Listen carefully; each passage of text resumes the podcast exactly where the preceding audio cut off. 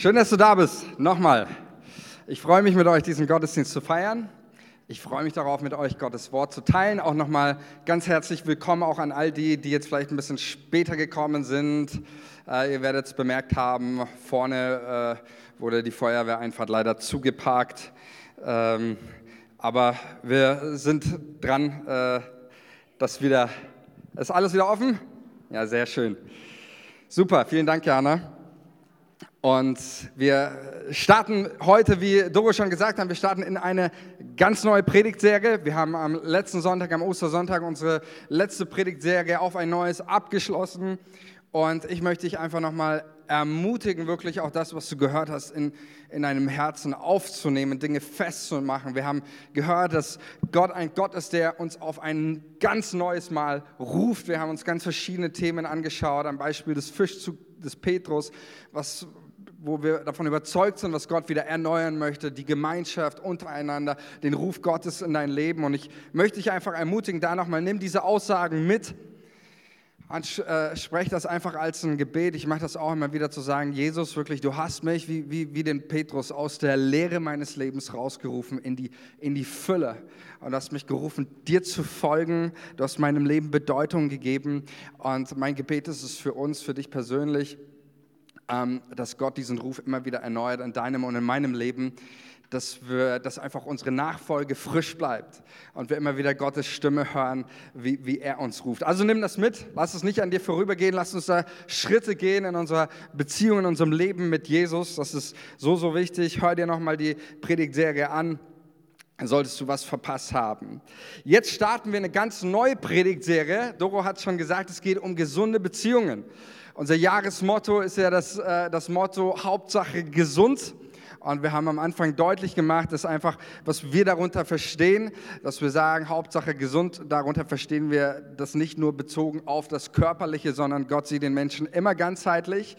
Er möchte, dass du und ich, dass wir gesund, sehen, an, äh, gesund sind an Leib, Seele und Geist. Und natürlich ein wichtiger Faktor, ähm, um äh, gesund zu sein als Mensch, sind die Beziehungen in deinem Leben. Und deswegen beschäftigen wir uns mit dem Thema auch in dieser Predigtserie Beziehungen. Und ich glaube, wenn man mal so in die Bibel schaut, du wirst eines feststellen. Es gibt eigentlich nichts Wichtigeres als Beziehungen.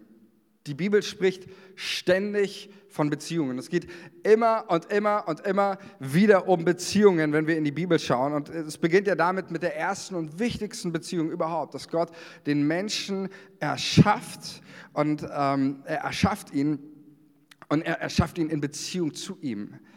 Das ist das, was die Bibel verkündigt in der gesamten Breite. Es geht nicht um Religion, es geht nicht um Institution, Kirche als Institution oder Organisation, sondern es geht um einen Gott, der den Menschen in Beziehung mit ihm ruft und in dieser Beziehung ist Lebensfülle erfahrbar. Die Bibel beginnt mit dieser wichtigsten und ersten Beziehung des Menschen zu Gott, ähm, aber dann spricht die Bibel auch sehr schnell ja, über andere Beziehungen. Gott schafft den Menschen.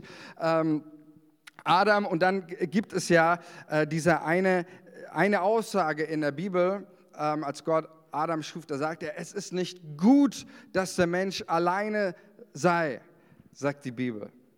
Weil Gott den Menschen auf Beziehungen hin, hin schafft. Und die Bibel lehrt von Anfang an ganz, ganz deutlich, der Mensch ist unvollständig ohne Beziehung.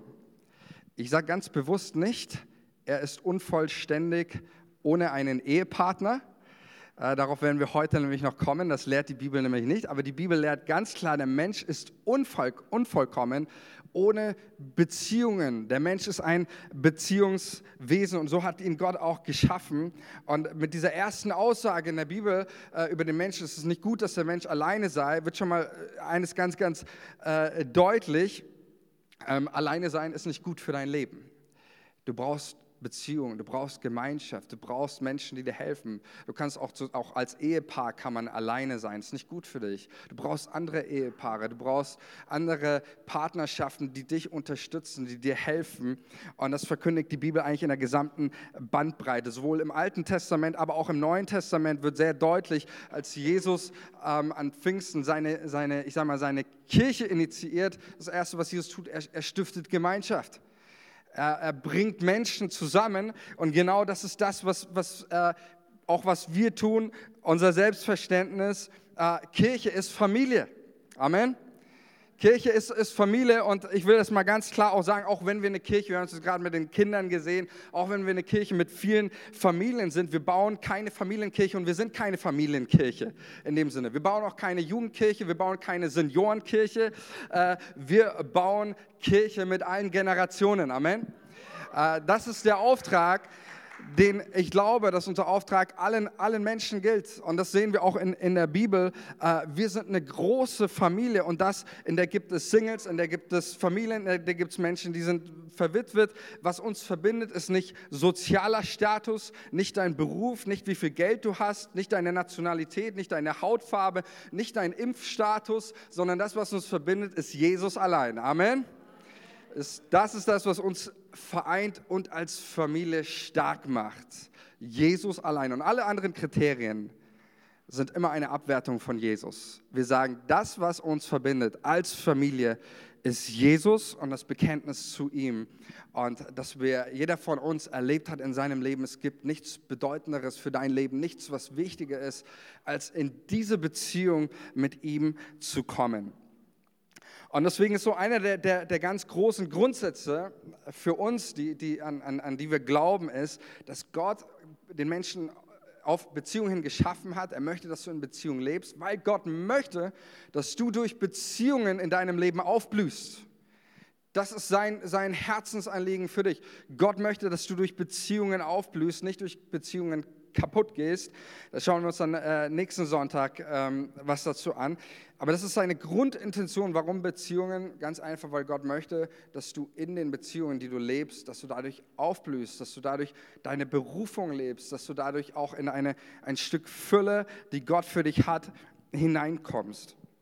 Und wir widmen uns heute einem ganz besonderen äh, Beziehungsstatus, nämlich dem Beziehungsstatus Single sein. Yes, da, da habe ich schon ein paar Singles gehört, wahrscheinlich, oder? ähm,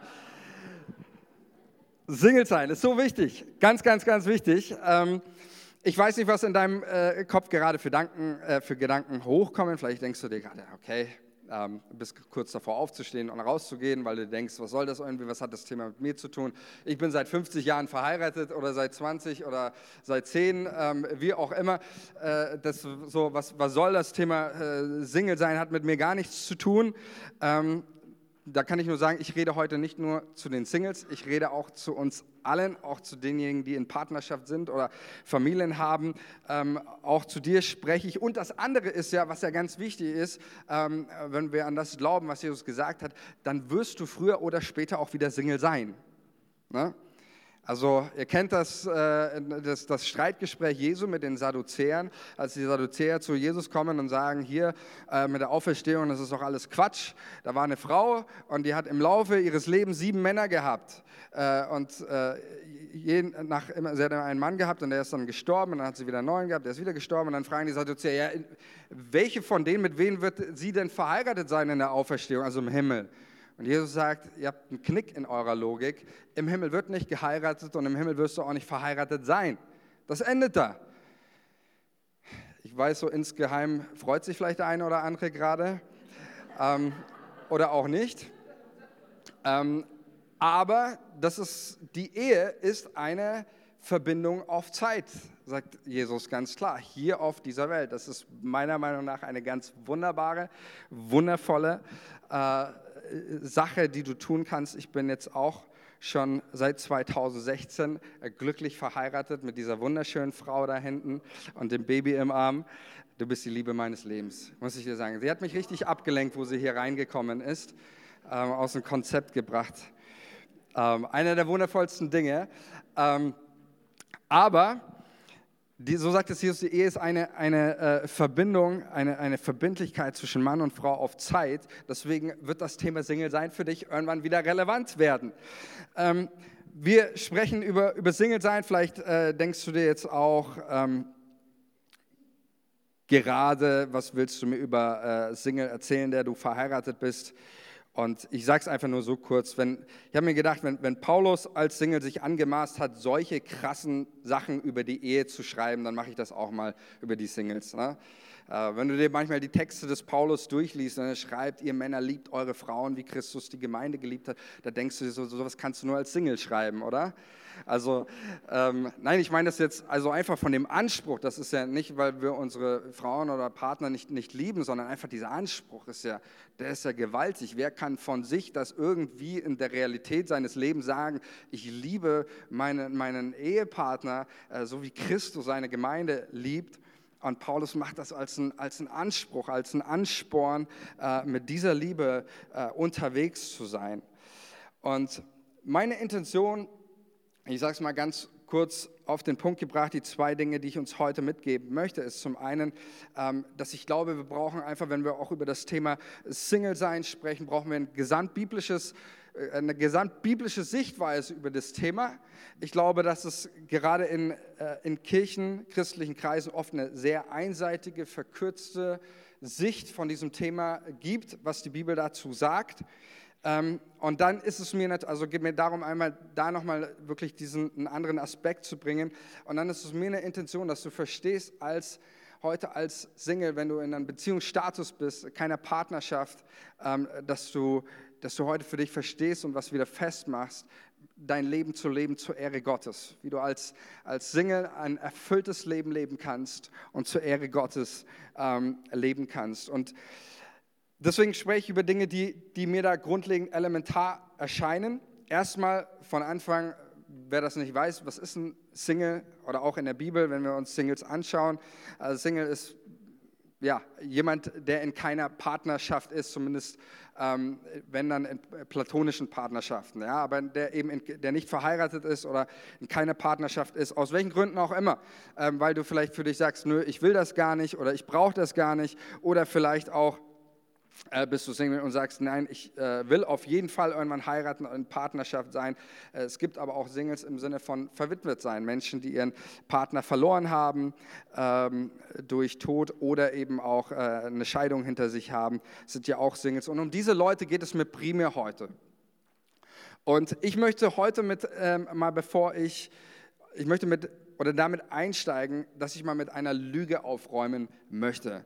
Und ich bezeichne es tatsächlich als Lüge. Es ist eine Halbwahrheit eigentlich, aber Halbwahrheiten sind eigentlich nichts anderes als Lügen. Und ich glaube, das ist manchmal auch die Gefahr.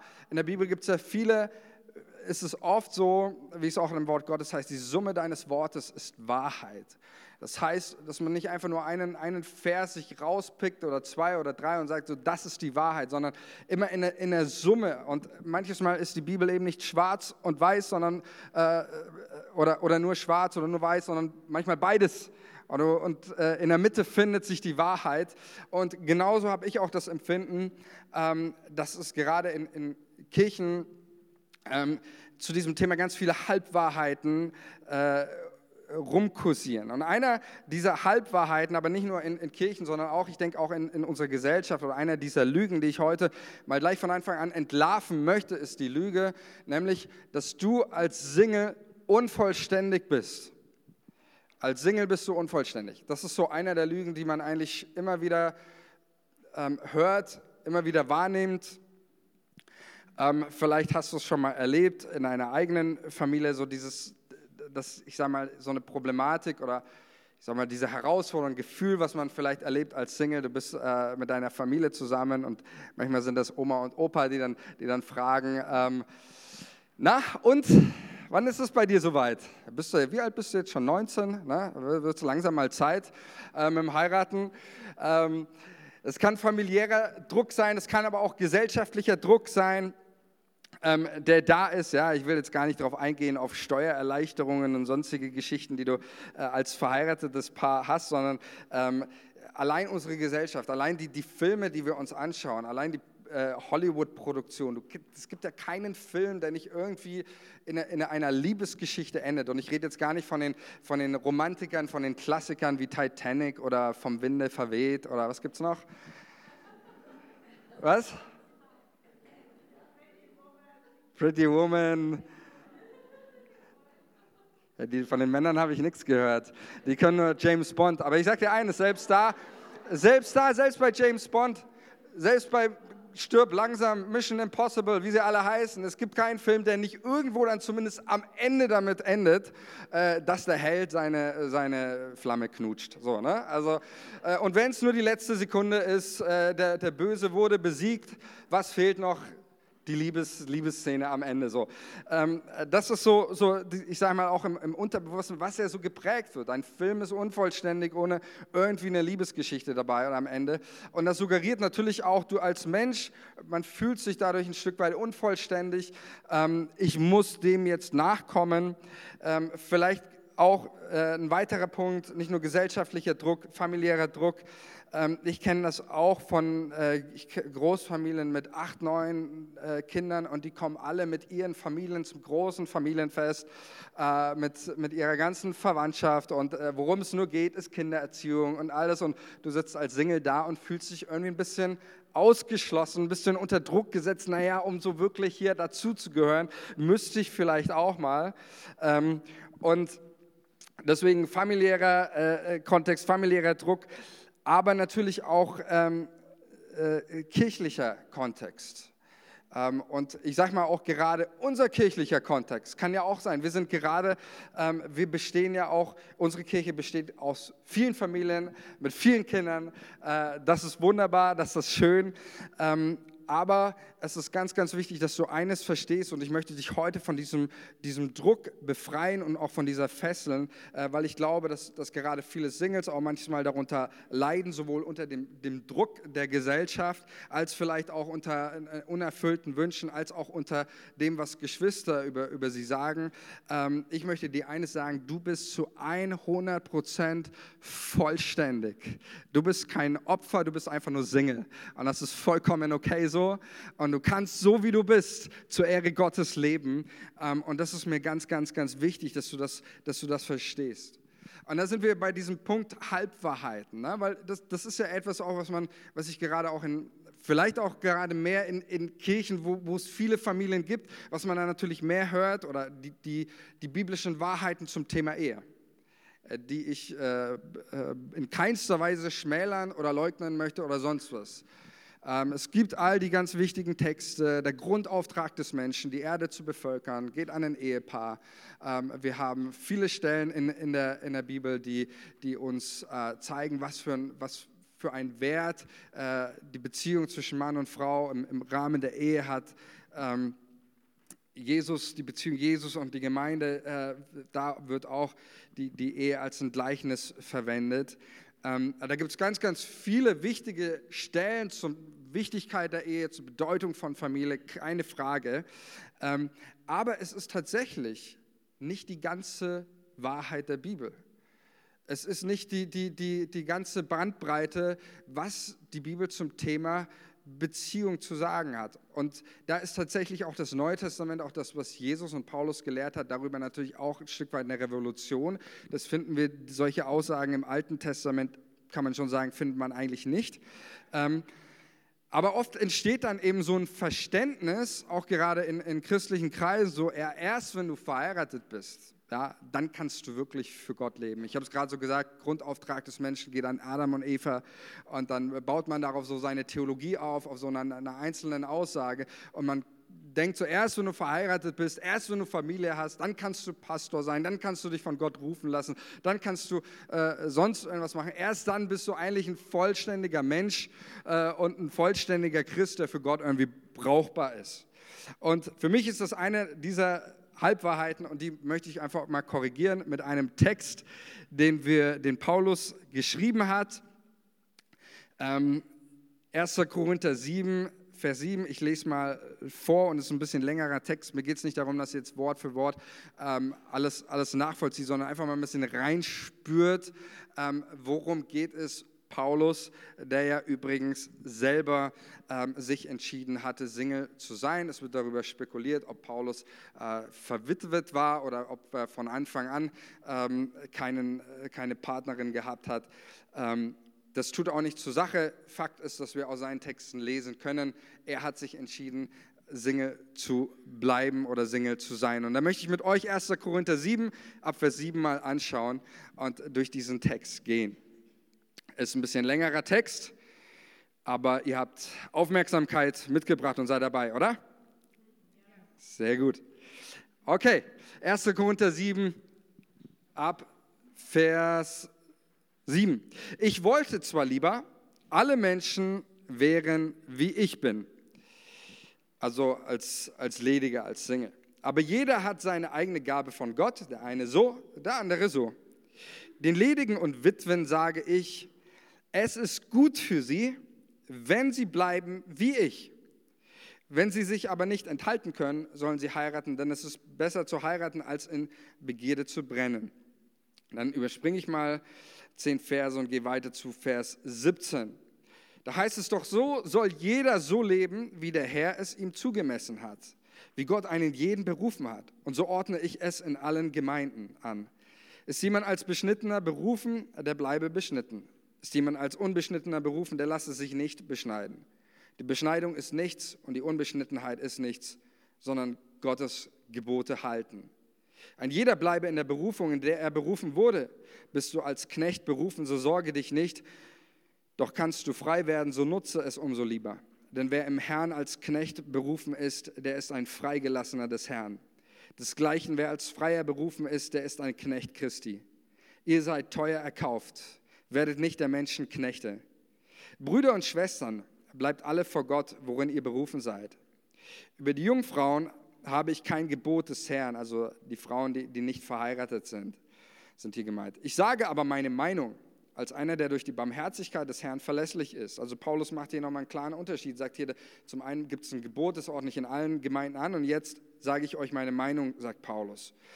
Ähm, so meine ich nun, solches sei gut um der kommenden Not willen. Es ist gut für den Menschen, in dem Stand zu bleiben, in dem er ist. Bist du an eine Frau gebunden, so suche nicht, von ihr loszukommen. Bist du nicht gebunden, so suche keine Frau. Wenn du aber doch heiratest, sündigst du nicht. Ist gut, oder? Also für alle Verheirateten schon mal eine gute Nachricht. Du sündigst nicht dabei, dass du das gemacht hast. Ja, sagt Paulus hier. Also, ähm, so sündigst du nicht. Und wenn eine Jungfrau heiratet, sündigt sie nicht. Doch werden solche in äußere Bedrängnis kommen. Ich aber möchte euch gerne schonen. Das sage ich aber, liebe Brüder, die Zeit ist kurz. Auch sollen die, die Frauen haben, sein, als hätten sie keine und die, die weinen, als weinten sie nicht. Und die, die sich freuen, als freuten sie sich nicht. Und die, die kaufen, als behielten sie es nicht. Und die diese Welt gebrauchen, als brauchten sie sie nicht. Denn das Wesen dieser Welt vergeht. Ich möchte aber, dass ihr ohne Sorge seid. Wer ledig ist, der sorgt sich um die Sache des Herrn, wie er dem Herrn gefalle. Wer aber verheiratet ist, der sorgt sich um die Dinge der Welt, wie er der Frau gefalle. Und so ist er geteilten Herzens und die ledige Frau und die Jungfrau sorgen sich um die Sache des Herrn, dass sie heilig seien am Leib und auch am Geist. Aber die verheiratete Frau sorgt sich um die Dinge der Welt, wie sie dem Mann gefalle. Das aber sage ich euch zu eurem eigenen Nutzen, nicht um euch in ein Netz zu fangen, sondern damit es recht zugehe und ihr stets und ungehindert dem Herrn dienen könnt. Wenn aber jemand meint, er handle Unrecht an seiner Jungfrau, wenn die Zeit längst reif ist und es geschehen soll, so tue er, was er will. Er sündigt nicht, sie sollen heiraten. Wer aber seinem Herzen fest bleibt und nicht unter Zwang steht, sondern seinen freien Willen hat und in seinem Herzen beschließt, seine Jungfrau unberührt zu lassen, der tut gut daran. Also, wer seine Jungfrau heiratet, der handelt gut. Wer sie aber nicht heiratet, der handelt besser. Bis hierhin. Ich glaube, mit diesem Text haben wir einfach alle mal was ausgeräumt, oder? Äh, das, was Paulus hier ganz, ganz deutlich macht, er räumt mit einer, einer äh, Lüge auf. Wie gesagt, dieser Text ist auch sehr revolutionär, gerade auch im, im Orient, in der damaligen Kultur, äh, dass er so über das Ledigsein spricht. Das ist äh, absolute Revolution. Jesus tut das auch. In äh, Matthäus 19 ist das, ähm, macht er das an einer Stelle, wo er eben darüber schreibt, dass es Menschen gibt, die sind von Geburt an nicht fähig zur Ehe. Dann gibt es Menschen, die wurden von Menschen so gemacht. Das sind die, die Eunuchen in der damaligen Zeit, die zeugungsunfähig gemacht worden sind. Und dann sagt Jesus, dann gibt es auch noch die, die sich um des Reiches Gottes willen dafür entschieden haben, ledig zu bleiben. Und genau diesen Gedanken greift auch Paulus hier auf ähm, und macht ganz, ganz deutlich, ähm, du kannst Gott dienen. Und Paulus sagt sogar, du kannst ihm sogar besser dienen. Ich lasse das mal so stehen, wie es hier steht, wie Paulus das hier formuliert. Ähm, du kannst ihm sogar besser dienen als ein als Single, als ein verheiratetes Paar tun kann. Äh, denn als Single hast du die Möglichkeit, dich voll und ganz auf die Sache Gottes zu konzentrieren. Und das war auch der Grund, warum Paulus sich dafür entschieden hatte. In einem Brief an die Galater sagt er, äh, schreibt den Galater und sagt, hätte nicht auch ich auch das Recht, wie Petrus und die anderen Apostel, äh, auch eine Ehefrau mit mir zu führen? Und er sagt, ja, das Recht hätte er gehabt, aber er hat sich ganz klar dafür entschieden, ähm, nicht zu heiraten, keine Familie zu haben, sondern Single zu bleiben, um so Gott äh, dienen zu können. Und deswegen ist es das erste Wichtige ähm, zu verstehen, ähm, dass die Bibel das eben auch eine Wahrheit der Bibel ist dass du so wie du bist, in dem Stand, so wie du berufen worden bist, du musst nicht erst zu jemand werden, sondern so wie du bist, ob du ein, freier Mensch bist, ob du ein Sklave bist, ob du verheiratet bist oder unverheiratet, das ist völlig zweitrangig. So wie du bist, bist du vor Gott, für Gott wertvoll, brauchbar und kannst für ihn leben. Und ich finde das eine ganz wichtige und befreiende Botschaft, ähm, die ich heute bringen möchte und gerade dir auch als Single sagen möchte. Und Paulus macht hier eines ganz klar, es geht ihm eben nicht darum, ähm, was ist eigentlich seine Hauptintention. Vielleicht können wir nochmal die, die, die letzte Folie anblenden. Seine Hauptintention bei diesem Ganzen ist nicht, ähm, ja, äh, Hauptsache ihr seid verheiratet oder, und auch nicht Hauptsache ihr seid unverheiratet, sondern seine, seine Intention ist Hauptsache ihr könnt stets und ungehindert dem Herrn dienen. Das ist seine Grundintention ähm, für seine Überlegungen. Und deswegen sagt Paulus hier auch ganz klar, das ist eine Meinung von ihm, sagt er, unterscheidet dann nochmal, äh, habt ihr ja selber hier mitgelesen, und er unterscheidet nochmal zwischen einem Gebot des Herrn, das er empfangen hat und an den Gemeinden einordnet. Und jetzt gibt er hier, was das betrifft, seine eigene Meinung wieder. Ähm, aber er macht ganz klar, die Hauptintention ist dieses, ich möchte, dass ihr ungehindert Gott dienen könnt dass ihr mit allem, was ihr seid, Gott dienen könnt. Und es ist tatsächlich, ähm, auch wenn wir in die Bibel schauen, immer wieder ähm, gerade die, die Menschen, die, ähm, die partnerlos sind, ähm, warte, jetzt muss ich mal ganz kurz hier gucken. Okay, darauf komme ich noch. Äh, die, die partnerlos sind, sind die, die ganz Großes für Gott leisten. Also ihr wisst, auch Jesus war Single. Nicht nur, nicht nur äh, Paulus, sondern auch, auch Jesus. Stellt euch mal vor, Jesus hätte in seinen drei äh, Jahren Wirkungszeit, die er hatte, auch noch geheiratet und Familie gegründet. Ich weiß nicht, wie, ob wir heute hier sitzen würden. So, ne? Ähm, Jesus hat sich auch eben dafür bewusst entschieden.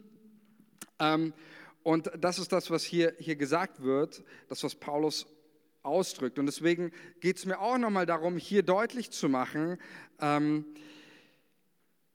die Haupt, Hauptsache ist nicht Hauptsache Ehe sondern, und auch nicht Hauptsache Beziehung, sondern das, was Paulus auch hier meint, ist Hauptsache gesunde Beziehung.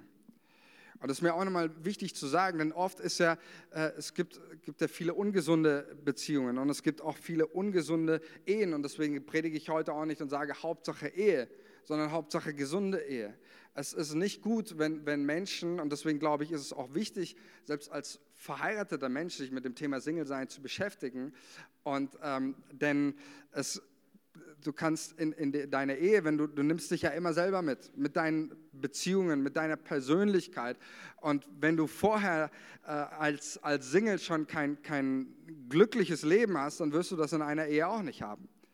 Und deswegen ist der, das, Hauptargument, das Hauptaugenmerk ähm, Hauptsache gesunde Beziehungen. Nicht Hauptsache Ehe, sondern Hauptsache gesunde Ehe. Und das ist mir wirklich so ein Anliegen, auch aus, aus ähm, persönlicher Erfahrung. Ich habe, ich lüge nicht, wenn ich sage, ich kann nicht an, an, ähm, an zwei Händen abzählen, ähm, wie viele Ehe, Ehe, Ehepartner aus meinem persönlichen Umfeld und das alles Pastoren in den, in den letzten fünf Jahren ähm, ihre Ehe in der Ehescheidung geendet ist. Ähm, von Pastoren, mindestens zehn, die ich persönlich kenne. Und oft, meine, die, die, die Gründe für eine Ehescheidung sind nicht mit, mit zwei Sätzen zu erklären. Das ist oft sehr, sehr vielschichtig ähm, und äh, gibt in aller Regel immer zwei Seiten dazu. Aber ganz oft merke ich, gibt es so einen gewissen, und deswegen ist es mir auch so ein Anliegen, darüber zu sprechen, so einen ungesunden Druck auch in, in, in Kirchen, in christlichen Kreisen. Die Hauptsache Ehe, Hauptsache du heiratest, Hauptsache du, du, du, ähm, du kommst in eine, in eine Partnerschaft und dann stolpern Leute in eine Ehe rein meistens ohne, ohne Ehevorbereitung, denken dann noch, ah ja, es wird alles einfacher, meine Probleme lösen sich äh, davon von alleine, äh, was ein absoluter Quatsch ist. Und Leute merken dann auf einmal, sie stecken in der Sackgasse fest und kommen nicht mehr heraus und im schlimmsten Fall endet das in einer wirklichen Zerbruch einer Beziehung und Zerbruch von Menschen. Und das ist nie das, was Gott gewollt hat, sondern Gott möchte, wie wir gehört haben, er möchte, dass du durch Beziehung aufblühst. Ähm, und deswegen ist es mir auch so ein Anliegen, heute mal da wirklich ähm, uns an, den, an der eigenen Nase zu packen und zu sagen, wir müssen aufpassen, dass wir nicht eine einseitige Sicht über, über Ehe haben, sondern nein, nein, die Bibel sagt ganz klar, auch als Single kannst du Gott genauso. Und sogar Paulus, seine Meinung, die er vertritt, ist hier sogar noch mehr als Single Gott dienen und zu seiner Ehre leben. Und deswegen brauchen wir da eine, eine Veränderung auch in unserer Kultur, wie wir, wie wir miteinander reden, wie wir übereinander reden. Ganz, ganz wichtig. Ähm, jetzt möchte ich noch darauf eingehen, äh, wie, wie kann ich als, als Single ein erfülltes Leben leben? Wir haben verstanden, die Bibel hat nicht nur eine einseitige Sicht über, über Beziehungen und sagt, es gibt nur die Form von, von äh, nur als Ehepaar kannst du Gott dienen, sondern wir haben gehört, auch als Single. Aber wie kann ich als, Leben, äh, als Single ein erfülltes Leben leben? Und das Erste ist, dass ich möchte, dass du eines verstehst und dass du eines in deinem Herzen glaubst, die Lebensfülle ist hier und jetzt möglich. Amen. Lebensfülle ist hier und jetzt durch Jesus möglich und auch ohne, eine, ohne einen Partner oder eine Partnerin. Erfülltes Leben findest du in Jesus Christus und in ihm allein. Es ist gefährlich, wenn du denkst, meine Lebensträume, meine Lebenserfüllung, die finde ich eines Tages in meinem Partner. Tu dir das nicht an. Das wirst du nicht finden. Dadurch wirst du deinen Partner nur unter Druck setzen und er setzt dich unter Druck. Äh, das ist nicht gut. Ähm, Lebensfülle ist hier und jetzt möglich auch ohne Partnerschaft. Jesus hat gesagt, ich bin gekommen, um den Menschen Leben in Fülle zu bringen. Und dann hat er nicht gesagt, und um das, diese Lebensfülle zu erlangen, musst du verheiratet sein, sondern die Lebenserfüllung findest du in Jesus. Wenn ich drüber denke, nachdenke, ähm, sind es so vier Dinge, die mir spontan einfallen, was Jesus mir persönlich geschenkt hat, was ich unter Lebensfülle verstehe. Jesus hat meinem Leben Sinn gegeben. Er hat meinem Leben Sinn gegeben. Er hat meinem Leben Bedeutung gegeben. Dadurch, dass er für mich am Kreuz gestorben ist, hat er mir meinen Wert gezeigt, wer ich bin, wie kostbar, wie wertvoll ich für ihn bin. Er hat meinem Leben Bedeutung gegeben. Er hat mir Hoffnung geschenkt. In meinem Leben eine Hoffnung, Perspektive, die sogar über das Leben hinausgeht, über dieses Leben hinaus, hat uns eine gewaltige Perspektive eröffnet. Und er hat uns, das ist das Wichtigste, er hat uns seinen Heiligen Geist geschenkt. Und darin, das erfüllt, erfüllt mein Leben und diese Lebensfülle, die hatte ich schon vor meiner, meiner Ehe, die hatte ich schon vor meiner Partnerschaft. Und deswegen ist es so wichtig zu wissen und daran zu glauben, Lebensfülle ist allein in Jesus erlebbar. Er hat gesagt, ich bin gekommen, damit Menschen das Leben haben und das in Fülle. Und deswegen ist das, ist das ganz, ganz wichtiger Punkt, unterstreicht das hier, nimm dir das zu Herzen, Lebensfülle ist möglich, zwar jetzt Warte nicht auf das Leben. In Jesus hast du das Leben. Du hast keine Garantie für eine Partnerschaft, auch später nicht. Die mache ich dir auch nicht, auch nicht heute. Aber du hast eine Garantie für ein erfülltes Leben mit Jesus. Du hast eine Garantie dafür, dass Jesus dir sagt, ich bin derjenige, der dich nie verlässt. Ich bin derjenige, mit dem du, ähm, der immer zu, zu dir steht und an deiner Seite ist.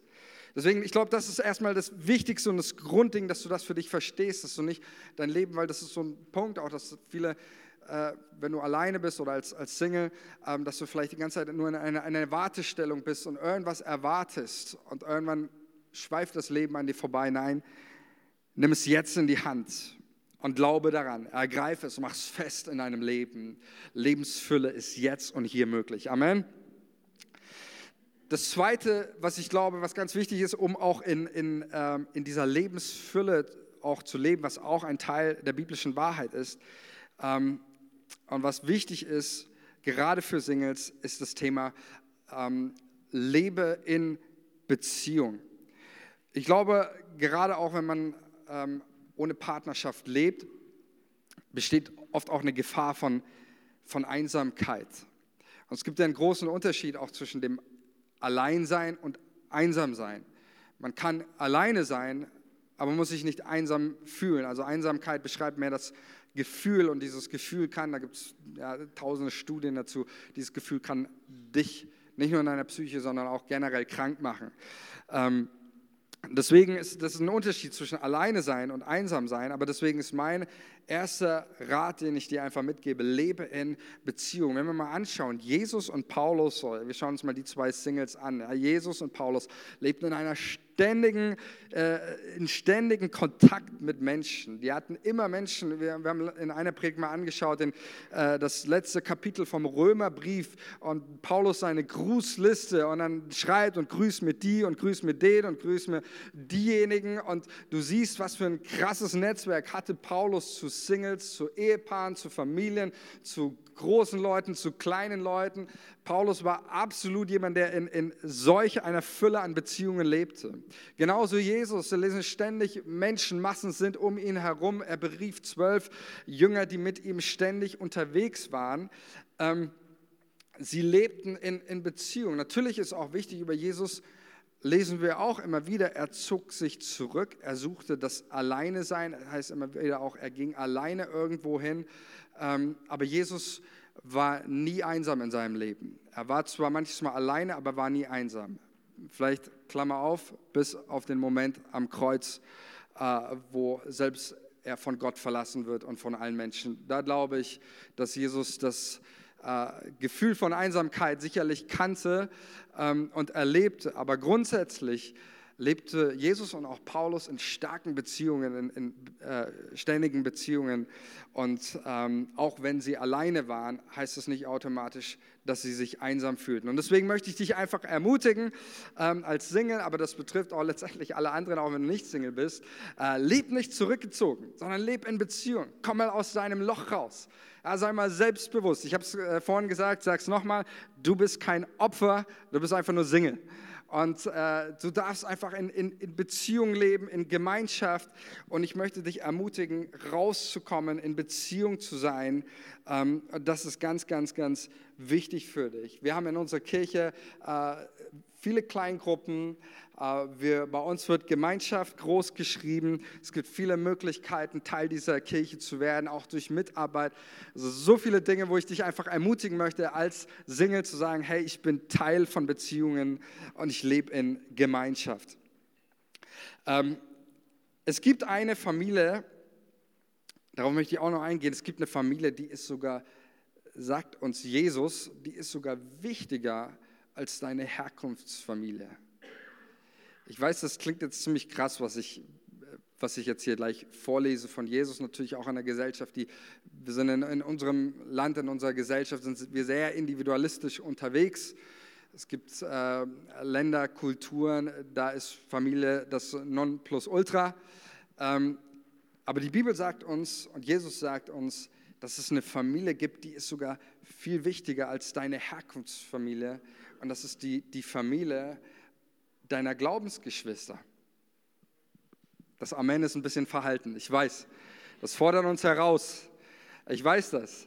Es gibt eine Stelle in Markus 3, da predigt Jesus und äh, seine Familie, seine leibliche Familie, die sorgen sich um ihn. Und die, die machen sich Sorgen. Und dann ähm, kommen seine äh, Mutter äh, Maria und seine Brüder und sie lassen Jesus rufen. Und Jesus sitzt da vor den, vor den Menschenmengen und ähm, Jesus wird öffentlich unterbrochen und gesagt, Jesus, komm mal bitte, deine Mutter und deine Brüder rufen dich. Und dann schaut Jesus die Leute an und sagt, wer sind meine Mutter und meine Brüder? Und dann schaut er auf die Leute und sagt, das sind meine Mutter, meine Brüder, meine Schwester, die, die den Willen meines Vaters im Himmel tun. Ich weiß nicht, wie es dir geht, wenn ich solche Texte lese. Ich denke mir, also, Jesus, das ist schon ein bisschen krass, oder? Also ich weiß nicht, wie ich mich gefühlt hätte als Mutter oder als Bruder, irgendwie, ich, äh, keine Ahnung. Ähm, aber Jesus macht hier, macht hier eines, eines deutlich. Für uns klingt das sehr respektlos, aber das, was Jesus mal wieder hier tut, er rüttelt die Menschen wach, er holt uns aus den Gewohnheitsdingen raus und macht deutlich, hey, ähm, die, die Verbindung, meine Familie, das sind die, die mit mir den Glauben teilen eine andere Szene, die auch mit zu den, finde ich, außergewöhnlichsten Stellen im Neuen Testament, beeindruckendsten Szenen gehört ist, spielt sich am Kreuz ab. In Johannes 19, Vers 25 lesen wir folgenden Vers. Es standen aber bei dem Kreuz Jesu seine Mutter und Jesu seine Mutter und seiner Mutter Schwester Maria, die Frau des Klopas und Maria Magdalena. Als nun Jesus seine Mutter sah und bei ihr den Jünger, den er lieb hatte, das war Johannes, spricht er zu seiner Mutter, Frau, siehe, das ist dein Sohn. Danach spricht er zu dem Jünger, siehe, das ist deine Mutter. Und von der Stunde an nahm sie der Jünger zu sich. Es ist eine, eine, gewaltige Szene, die mich total berührt. Da hängt Jesus am, am Kreuz mit brutalen, quälenden Schmerzen. Und mit seinen letzten Atemzügen ähm, hat er, ich will es mal so sagen, nichts anderes zu tun, als noch die Beziehungen der Menschen, die da um ihn herum sind, zu regeln. Ihm ist es wichtig, dass die Beziehungen geordnet sind. Und das ist die theologische Aussage hierbei ist, dass vom Kreuz her die Beziehungen neu geordnet werden. Jesus geht nicht zu seinen Jüngern, das wäre so das eigentlich, was vielleicht wir machen würden, äh, vor seiner Kreuzigung zu seinen Brüdern und sagt, du, also Leute, Leute, ich sterbe bald, bitte kümmert euch um Mama, wenn ich, äh, wenn ich jetzt weg bin, sondern an, an dem Kreuz, wo er stirbt, sagt er dem, dem Johannes, der auch bildlich hier für die Jüngergemeinschaft steht, ihr sollt diese, diese Frauen aufnehmen in eure Gemeinschaft. Und er sagt zu Maria, und du sollst Johannes, also diesen Jünger, als deinen Sohn aufnehmen. Also da entstehen Beziehungen, die sind viel, viel stärker als alles andere. Ihr kennt vielleicht das, das Sprichwort, Blut ist dicker als Wasser, womit man ausdrückt, dass äh, Verwandtschaft, Familie immer mehr zusammenhält als Bekanntschaften oder Freundschaften. Aber Jesus macht hier ganz, ganz deutlich, die, die wichtigsten Beziehungen eigentlich und bedeutendsten Beziehungen sind die als Geschwister zu haben, als Familie. Das ist ein großes Vorrecht, wenn deine äh, Familie an, an Jesus glaubt, auch deine Herkunftsfamilie. Wenn sie noch nicht an Jesus glaubt, dann bete dafür, dass auch sie Jesus kennenlernen. Aber ich möchte einfach eines ausgehen von diesem diesem Text sagen, weil das hier so deutlich wird. Egal, ob du, ob du verheiratet bist, egal, ob du Single bist, äh, weil du dich dafür entschieden hast, egal, ob du Single bist, weil du verwitwet bist, hier, wir sind eine Familie, du gehörst dazu und wir leben mit dir in Beziehungen und ich wünsche uns, dass wir eine Kirchenfamilie werden, in der genau auch diese, solche Menschen, wo wir unseren Platz finden und die Art von Zusammenhalt leben, so wie Jesus das hier vom Kreuz deutlich macht. Amen. Und dann der letzte Aspekt, also Beziehung. Du kannst in Beziehung leben, du musst nicht in Einsamkeit versinken, du kannst in Beziehung leben, ist wichtig für dich.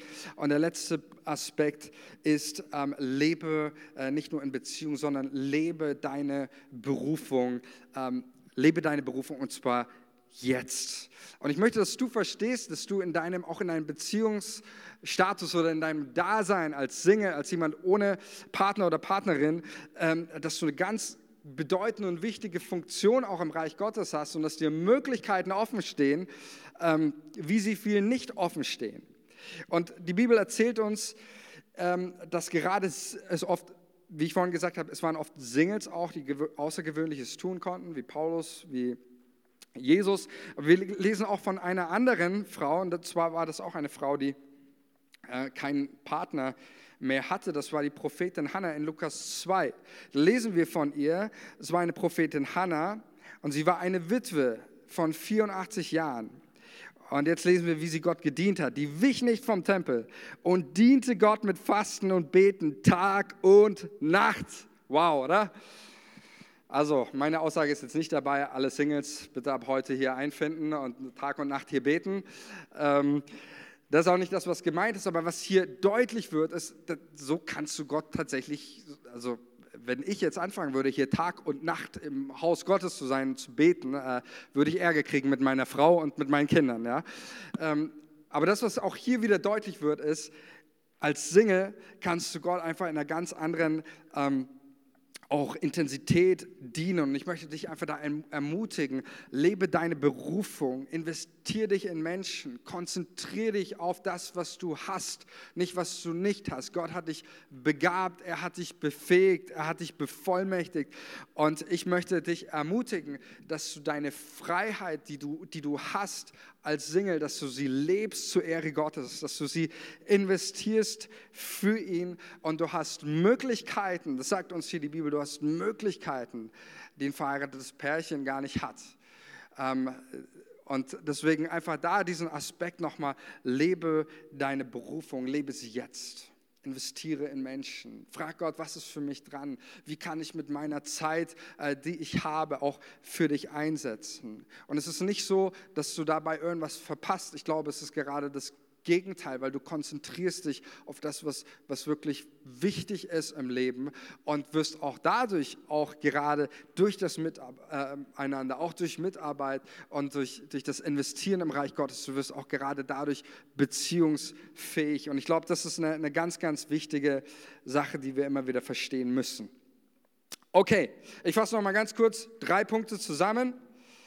Erstens, im Beziehungsstatus bist du vollständig. Du kannst ein erfülltes Leben haben und zwar jetzt durch Jesus Christus. Amen. Das haben wir verstanden. Zweiter Aspekt, sei nicht zurückgezogen, versteck dich nicht, leb in Gemeinschaft, leb in starken Beziehungen, ähm, versteck dich nicht, komm raus, bau starke Netzwerke. Ähm, du sollst nicht einsam sein. Ähm, auch wenn du vielleicht alleine bist im Sinne ohne Partnerschaft, äh, du darfst in, Be in Beziehung leben, ist ganz, ganz wichtig. Und der dritte Aspekt, entdecke, dass du eine, eine außergewöhnlichen, auch dass du eine außergewöhnliche Bedeutung hast und außergewöhnliche Möglichkeiten, um für das Reich Gottes einfach aktiv zu sein und investiere dich ähm, ins Reich Gottes. Amen. Ich möchte für alle Singles beten keine Angst, ich fordere dich nicht auf, aufzustehen jetzt, sondern ich will einfach für dich beten, dich, dich segnen. Und ähm, ja, Jesus, ich danke dir, dass du uns in deinem Wort zeigst, dass egal, wo wir wo, wo, uns der Ruf Gottes getroffen hat, egal welcher sozialer Status, welcher Rang, welcher familiärer Status, welche, ähm, wo auch immer wir stehen, wir können zu deiner Ehre leben. Wir können Lebensfülle haben, die finden wir nicht in, in Partnerschaft, sondern die finden wir in dir, Jesus. Die finden wir in der bedeutendsten Beziehung überhaupt. Jesus, in der Beziehung zu dir. Und ich bete jetzt für jeden Einzelnen, der, ähm, der, der unverheiratet ist oder in, in keiner Partnerschaft ist. Ich bete für jeden Einzelnen, dass er sich niemals einsam fühlt, sondern dass er immer auch in einer besonderen Weise deine Gegenwart spürt, Jesus ich bete, dass du jeden Menschen hier tröstest, auch der ähm, seinen Partner verloren hat, äh, sei es durch eine Scheidung oder sei es durch Tod. Ich bete um deinen übernatürlichen Trost. Ich bete um deine Kraft, Jesus, in, in dem jeweiligen Herzen und um eine Erfüllung mit deinem Heiligen Geist, sodass jeder Mensch, einfach dieser Mensch hier erkennt, was ist mein nächster Schritt und wie kann ich in Lebensfülle kommen und dadurch ein Mensch werden, der überfließt und für dich lebt, so wie viele Menschen auch in der Bibel. Ich danke dir, Jesus, und bete um, um deinen mächtigen Segen in Jesu Namen. Amen. Amen.